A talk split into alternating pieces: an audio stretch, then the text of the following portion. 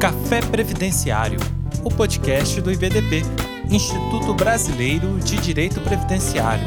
Apresentação: Diego Cheruli.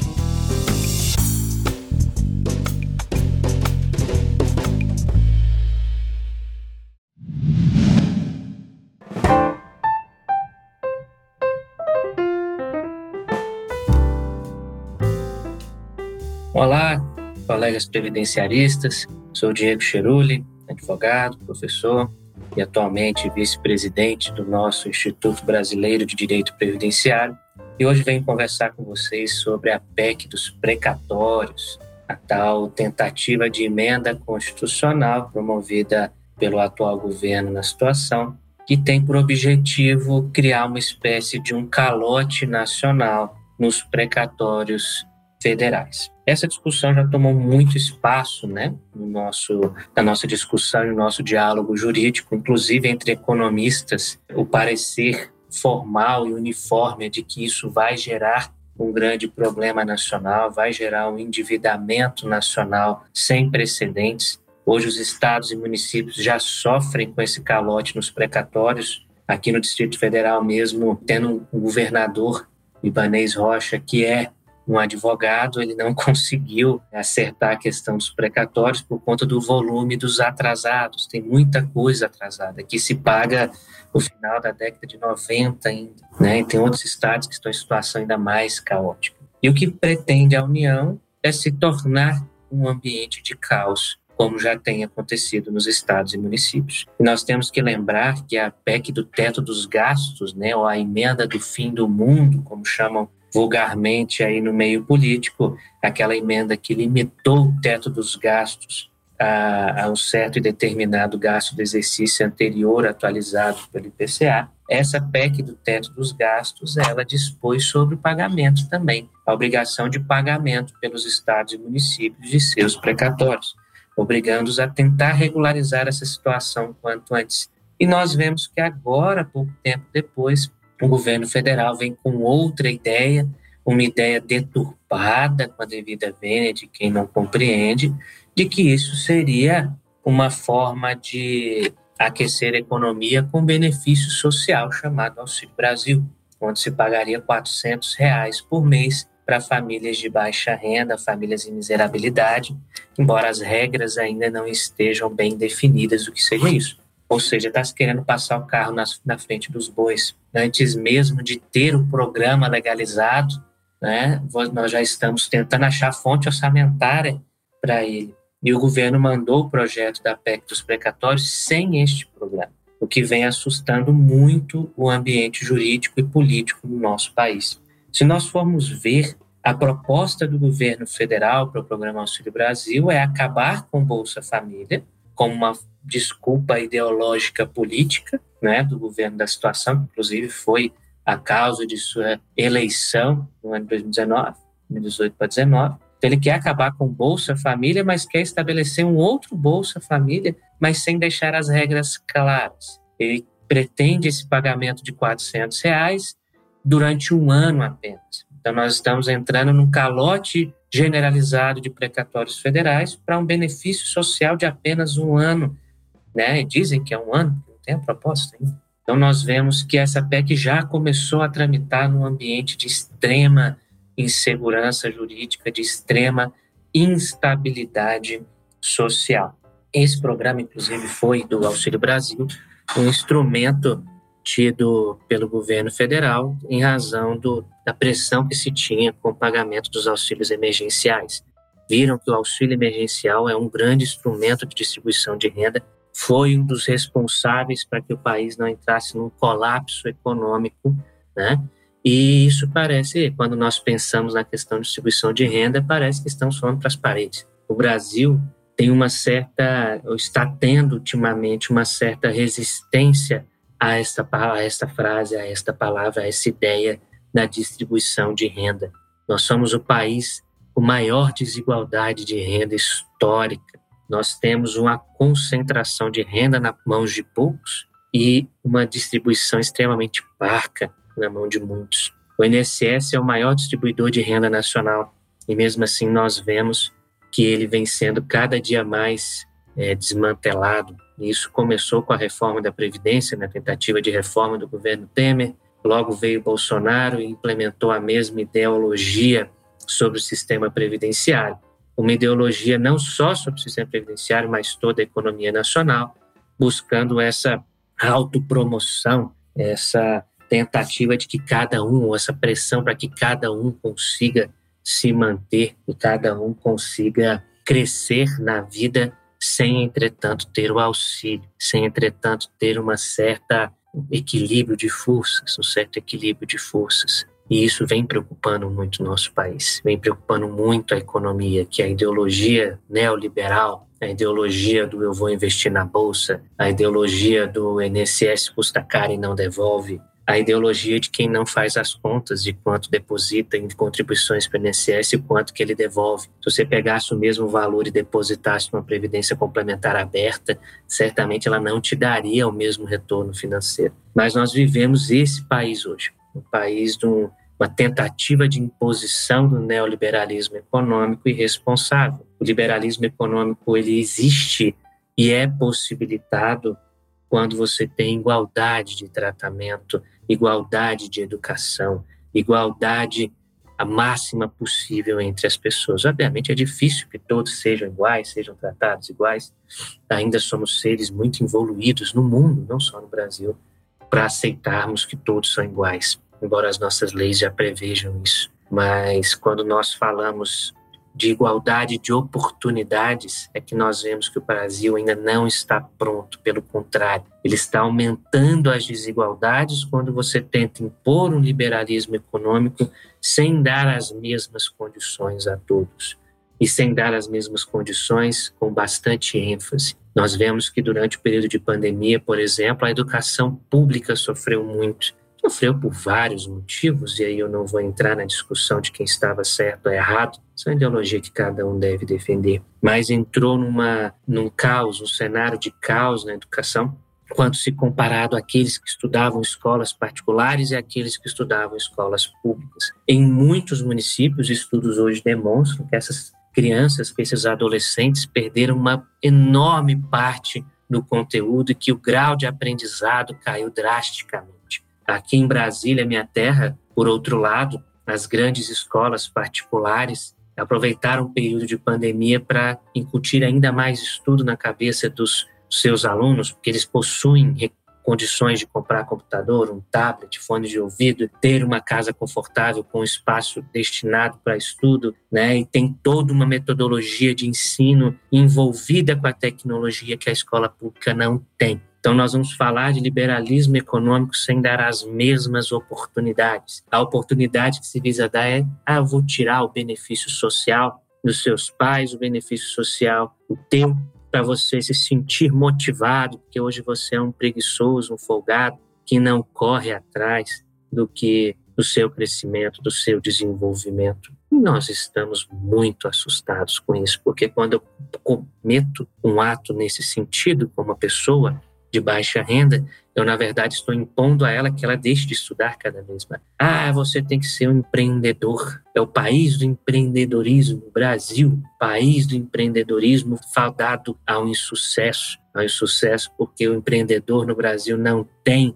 incentivo governamental, não tem incentivo social, não tem confiança da sociedade no próprio empreendedorismo, porque é de costume achar que a nossa economia é instável, é de costume achar que as nossas empresas não subsistem, é de costume achar que a nossa tributação é alta. E quando nós fazemos uma comparação da parte tributária no exterior, nós vemos que a nossa tributação não é alta, pelo contrário, ela é alta para os serviços que nos são retribuídos.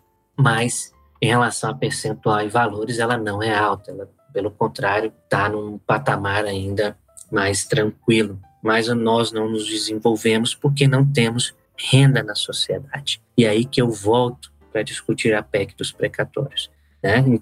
O empreendedorismo ele funciona se eu tenho renda distribuída. Se eu tenho renda, eu tenho consumo. Se eu tenho consumo, eu tenho emprego. Se eu tenho emprego, eu tenho mais consumo. Se eu tenho mais consumo, mais emprego, eu tenho mais e mais emprego, mais e mais produção, mais e mais utilização de obra-prima e mais e mais tudo sem distribuição de renda, eu tenho caos econômico, que é o que nós vivemos hoje. E o país vem atravessando um cenário de caos econômico cada vez mais difícil. Quando nós vemos, por exemplo, a reforma da Previdência, que reduziu drasticamente o valor das pensões por morte, que reduziu os benefícios e atrasou a concessão, que veio logo em seguida uma pandemia, que parece uma praga, né? Pareceu uma praga da reforma da Previdência, que não deixou essa reforma ter o seu viés econômico pretendido, que não deixou a reforma apresentar as vantagens fadadas que nós já sabíamos que não aconteceria. A reforma não agradou o mercado, a reforma não agradou a economia e a reforma não agradou a sociedade. A reforma só gerou um único fenômeno, que é o aumento da desconfiança que o cidadão tem no Estado.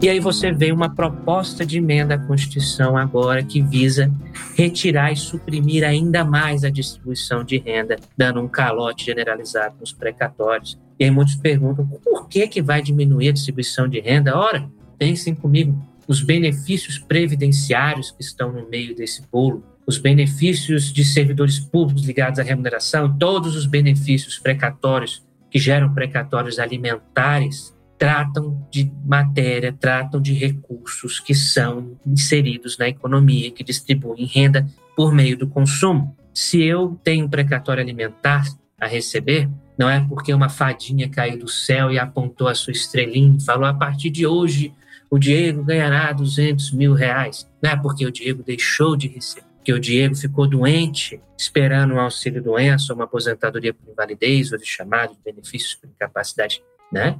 Temporária ou permanente, e ele deixou de receber, ficou meses no limbo, sem receber da empresa, sem receber do INSS, e agora sai um atrasado para lhe pagar esse período de extremo desconforto de um, dois, três anos de espera por um processo judiciário administrativo, e que eu nada mais vou fazer do que consumir, pagar dívidas que eu fiz nesses momentos, nada mais eu vou fazer do que distribuir esse dinheiro na sociedade. Esse dinheiro não vai ficar guardado numa poupança, esse dinheiro não vai ficar embaixo de um colchão, esse dinheiro vai ser consumido.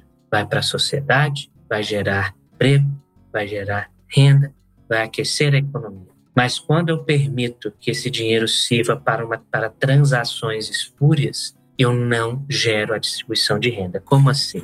Dizem que a proposta inicial da reforma dos precatórios, essa PEC dos precatórios, é justamente fazer com que as empresas hoje que compram precatórios possam ter acesso mais facilitado, em razão do caos jurídico em torno desse pagamento dos precatórios, né, a essas pessoas. Hoje essas empresas insistem muito, nós advogados sabemos dessa insistência. Quando emite o precatório, a LGPD não serve de nada, porque essas empresas têm acesso a absolutamente tudo dessas pessoas. Elas ligam, insistem, brigam para comprar esse precatório, mentem Dizem que não vai receber, dizem que não vai receber, e parecem, como minha mãe disse, que a palavra tem poder, e realmente tem. A palavra tem poder. De tanto eles mentirem, hoje tem uma PEC que está justamente propondo não pagar, que é o que normalmente se acontece. Quando esses operadores ligam para sediar a compra de precatórios, eles falam: você não vai receber nunca, isso vai atrasar, isso vai demorar anos para você receber.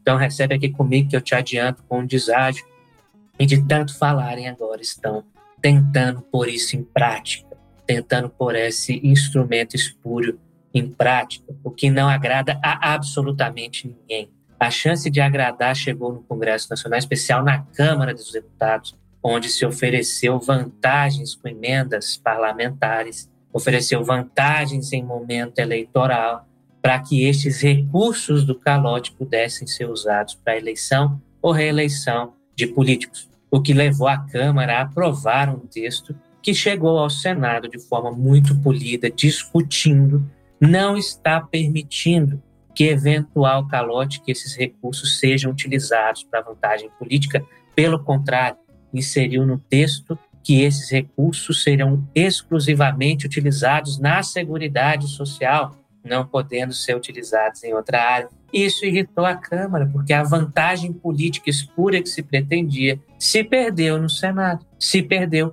E hoje esse projeto está na Câmara e se discute um tal fatiamento. Eu vou fatiar a proposta para aprovar ela separada. E esse é o maior engodo, o maior golpe legislativo que se pode cometer contra a sociedade, contra o Estado de Direito. E por que, que eu digo de golpe? Porque a Câmara não cumpriu a palavra em relação à PEC paralela da reforma da Previdência. Não se esqueçam dessa PEC paralela. Foi a mesma coisa. Chegou no Senado, o senador Tasso Gereissati, tentando agradar o governo, fatiou a proposta da, de reforma da Previdência, consertando problemas do que hoje é a emenda constitucional 103 por meio de uma PEC paralela, conhecida como PEC 133 de 2019.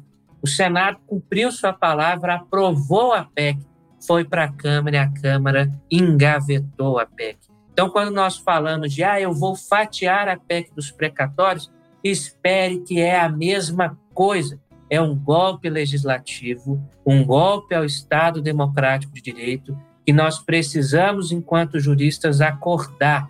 Precisamos, enquanto juristas, nos unir, não porque receberemos honorários em cima desses precatórios, mas porque o país vai se desestruturar por completo economicamente. Isso não gera distribuição de renda. Essas políticas não serão bem-vindas para a economia, como não foram as outras.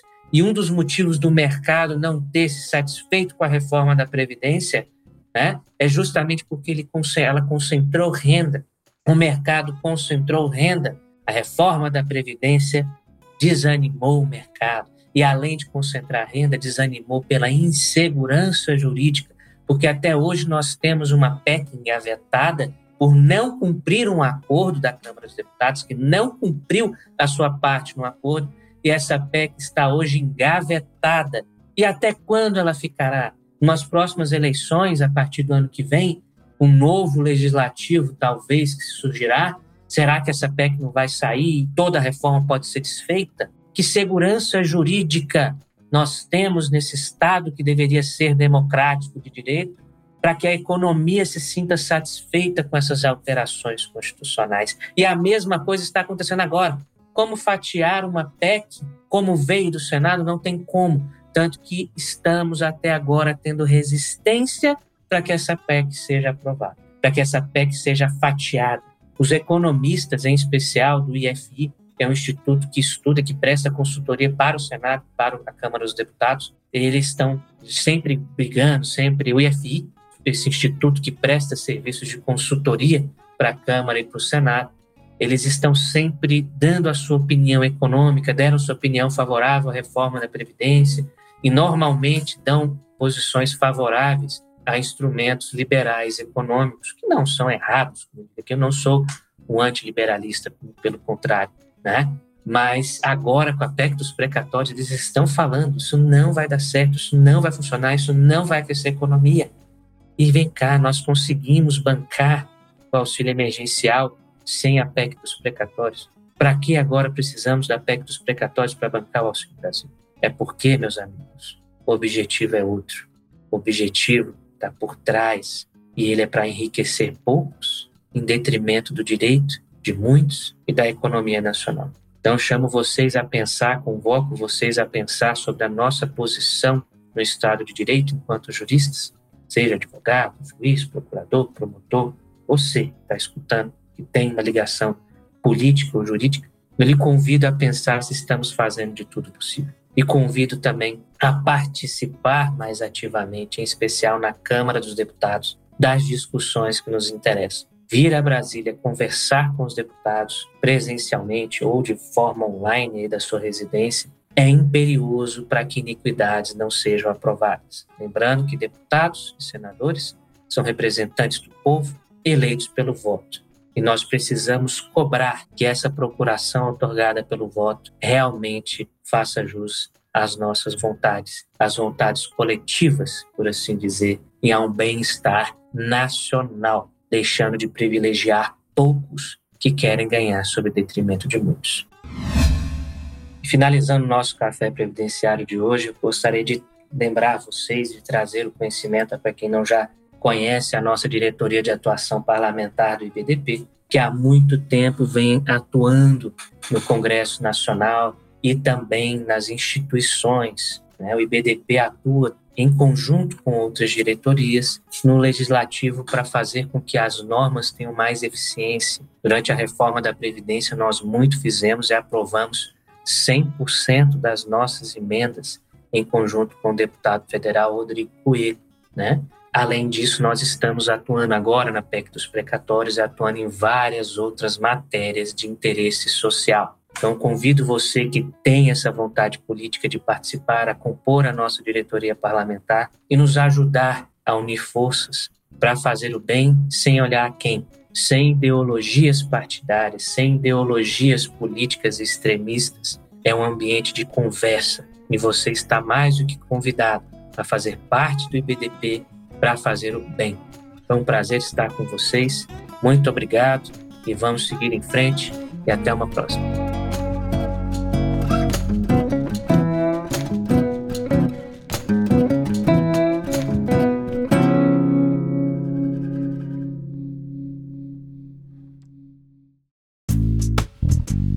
E aí, gostou deste episódio? Compartilhe com seus amigos e associe-se ao IBDP através do site ibdp.org.br e tenha acesso a vários cursos, eventos e muito mais. E lembre-se, às terças-feiras temos um encontro marcado por aqui. Até a próxima!